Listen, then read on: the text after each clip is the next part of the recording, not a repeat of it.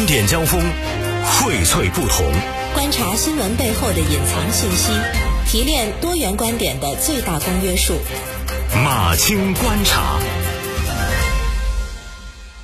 继续马青观察，我们再来说说北大的一个数学大神的走红。这个北大数学大神叫韦东奕，在高考季来临的时候呢，上了个热搜。热搜的标签儿不是说他解决了一道世界级数学难题，而是北大数学大神手提馒头矿泉水接受采访。澎湃的一篇评论就探讨这个我们到底在惊叹什么？那个采访当中啊，就是北大数学大神韦东奕，蓬松的头发，双肩包。手里是一个一点五升装的矿泉水，塑料袋里装的是三个大馒头。面对采访，眼神羞涩，语气淡定，就是这样的一个视频刷了屏。韦东奕究竟是什么人呢？他连续拿过两届国际数学奥赛冠军，保送到了北大。毕业之后留校当了助理教授，现任数学科学院微分方程研究室呃教研室的研究员。他确实就是一个数学大神。而且如此朴实无华，短短十几十几秒的视频，就像一道闪电，一下子击中了很多人内心和灵魂。那么人们在惊叹什么呢？原来人还可以这么专注和纯粹的活，就是在他的世界里，数学是他的兴趣，是他的专业，是他的工作，是一个至高无上的存在，而其他的一切，都只是为了这个存在而存在的。他让我们重新看到了象牙塔的模样。虽身不能至，但心向往之。呃，论工作，他是北大的助教，年仅三十岁。论能力，他随随便便去教育机构讲个课、做个讲座，那都是一笔不小的出场费。所以你要论赚钱的能力，他一定有。但是他更爱的是数学。如果你想问他说对最近热议的躺平怎么看，很可能他压根儿就不知道这个词，因为。他生活在自己的数学世界里，他在那个世界里驰骋，而网络上的那些喧嚣、那些嘈杂，对他来说都是多余的，可以删繁就简的。不是说去提倡年轻人啊也去喝凉水啃馒头，而是学会如何用专注对抗躺平，热爱你所热爱的，并为之付出激情和专注。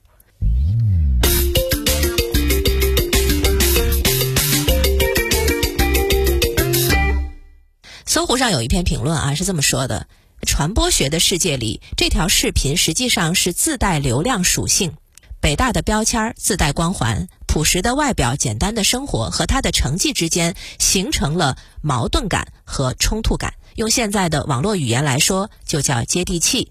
可能不少和围观的网民呃网网民会有同样的想法，就是我和天才的差别就在于我没有天才的头脑。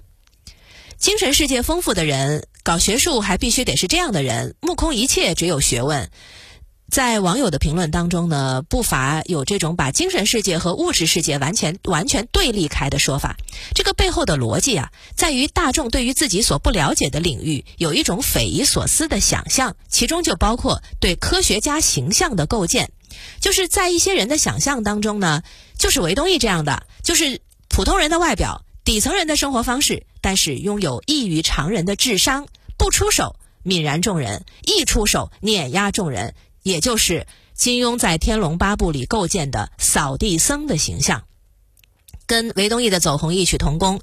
一个长相平平的青年人，说话没有任何情感波动，嗯，身处北大校园，很难和数学大神联系起来。然后等到知道他所从事的工作、所研究的领域、所取得的成绩的时候呢，除了惊讶、赞叹、羡慕，你就没有别的感受了。韦东奕这样的形象是不是典型学者的形象不一定，但是他符合网友们脑补的学者形象，就是安贫乐道、无欲无求。而上一个因这个形象走红的是已逝的中科院院士李小文教授。李小文教授。他在中科大做讲座的时候，有一张照片，使他成了网络红人。那个照片呢，就是布鞋院士。但无论是李小文教授还是韦东奕走红，实际上跟他们研究的领域没有多大的关系。大家真的理解他们研究的东西吗？真的知道他们的成绩是什么吗？可能也没有太大的关系，很多人也根本不懂。但是真正引发普通人关注的，就是他们的形象。归根到底，其实这种网络热潮背后啊，是一种霸道总裁式的臆想。这个心理根源跟《龙王赘婿》这类小说走红的逻辑很相似啊，就是明明天赋异禀，还要装作凡人。但这真的不是现实。扫地僧就只是在小说当中存在。天赋异禀的人，同样也是凡胎肉身。科学家意外闯入网络世界，用下凡的眼光去看待，是反科学的。所以，韦东奕上热搜跟数学没有关系，围观的人也并不会因此就更专注数学。这其实是一种舆论的常态，就是公众对于自己不熟悉或者跟自己生活并不密切的一切领域本身是不关心的。人的注意力很有限，即便偶尔投射到韦东奕的身上，也很快就会转移阵地。